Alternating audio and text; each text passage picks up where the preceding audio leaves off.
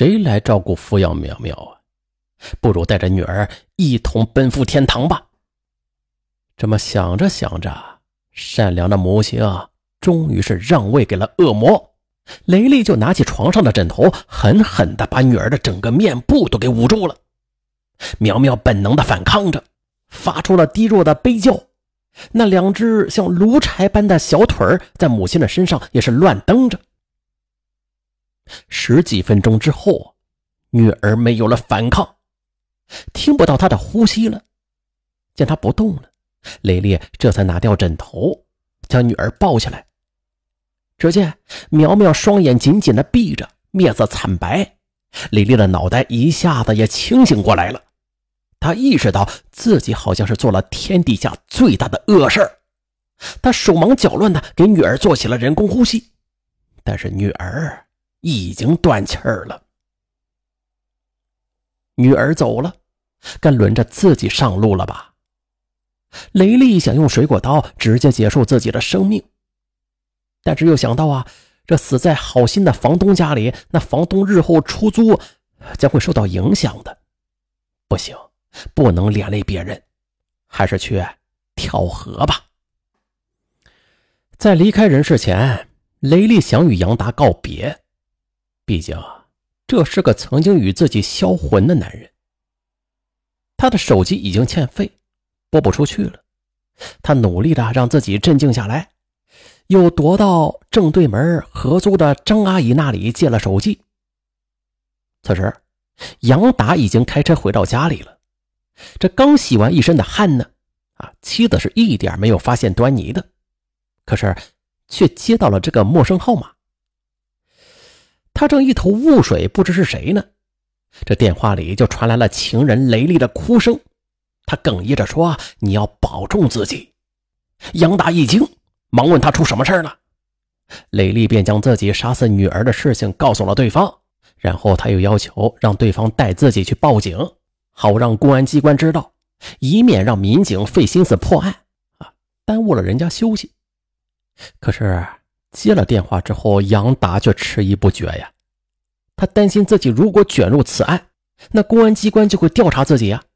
这么一调查，妻子肯定会知道自己与雷利之间的隐情的。最终，他断然拒绝了雷利的要求。雷利失望地将手机还给张阿姨，抱起女儿就离开了出租屋，往县城河边大桥的方向就走了过去。这一路上不断的有过往的行人，但是却没有谁发现雷利的异常。行至二三里路时，走到了县城新桥上，桥下是河，河水在流淌着。而大桥的另一端下坡不远处，便是县公安局。但是啊，此时雷利的步子却再也迈不动了。他想到自己投案，即使能侥幸的活下来吧。可是女儿没了，他自己活在世上啊，也就真的没啥意思了。他把女儿轻轻的放下，就安放在了桥上的人行道上，让女儿的头靠着桥栏杆，然后自己再拿出那把从屋内带出来的水果刀，往自己的左右手腕上猛地就各割一刀，鲜血瞬间的就喷涌而出，滴到了地面上，流在了女儿的身上，他也疼痛的几乎叫起来。再也没有勇气啊，再继续的割下去了。他决定，还是换种死法吧，这种死法太疼了。于是啊，随身带着那把水果刀，纵身就跳到了河里。河水面掀起了波浪，可没曾想啊，上游的积水却将雷利冲入一浅水处。最终啊，求生的本能又促使着他连声的高喊呼救，在水里奋力的挣扎着。恰巧在河水下游的不远处，一位二十岁的小伙子正在此埋叶钩钓鱼呢。听到呼救声之后，他一惊，啊，用着手电往河面上这么一照，嘿，看到有人在河水中挣扎呢，不好，有人溺水。他呀，赶紧的报了警。而就在小伙儿报警之前，已经有过往的行人向县公安局指挥中心报警，说着新桥中段人行道上。躺着一名小女孩，三名刑警当即赶往桥上，看到苗苗时啊，起初以为是她睡着了，可怎么叫也叫不醒，这才注意到她脸色惨白，身体已经冰凉了。休闲会所离着新桥不远，女同事小谭骑着摩托车下夜班，正好就路经此桥。哎，见桥上躺着个小女孩啊，就认出了是苗苗，当即意识到情况不太妙，调转车头就奔回会所，气喘吁吁对着正在准备下班的吴经理说：“苗苗在新桥上，她的妈妈可能跳河了，你赶紧去救她吧。”吴经理听后大惊。以极快的速度啊，就赶赴桥上，与两名消防人员跃入河面，三人合力将雷丽从水里边给救上了岸。你，你怎么能做这样大傻事啊？我昨天不是还开导过你吗？将雷丽扶上岸，吴经理痛心的问他。雷丽却泣不成声的说：“我压力好大呀，我不想活了。”他嚎啕的痛哭起来。我求你们赶紧送我女儿到医院里边抢救吧。然而此时的苗苗啊，她早就含冤九泉了，去了另外一个世界了。是我杀了女儿，我感到女儿拖累了我，便想一起去死。我先杀了她，然后再自杀。我只想去死，我不想活了。次日上午。在公安机关民警的询问过程中，雷丽主动供出了自己杀害女儿的全部经过。可是，公安机关调查出雷丽案发前的当夜呀，拨打了一个号码。雷利起初是隐瞒着，但最后在民警询问之下呀，他还是供出了杨达。民警找到杨达，杨达瞒着妻子向民警和盘托出了两人间的隐情。他是这么说的。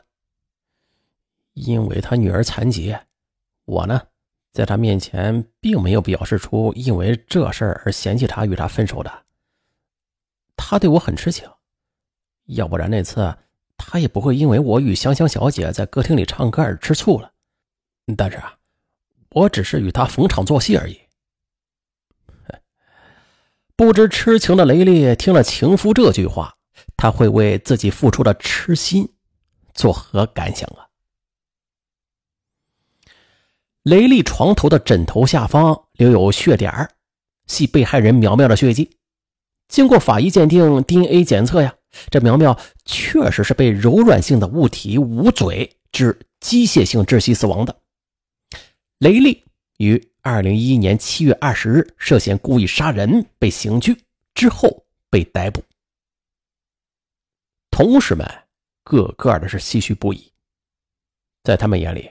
雷丽平时是个坚强伟大的母亲，甚至有些同事平日里自己受点委屈想不开时，雷丽还会过来安慰他们。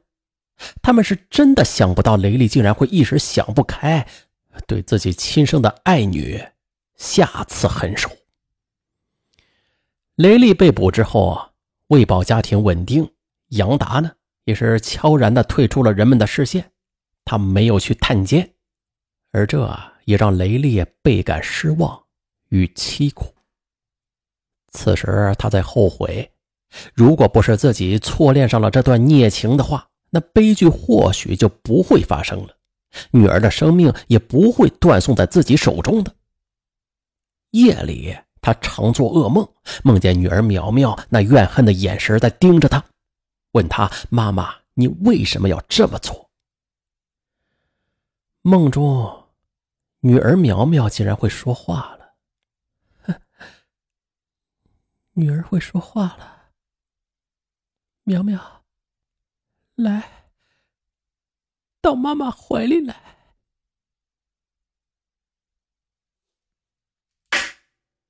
本案完，下期再见。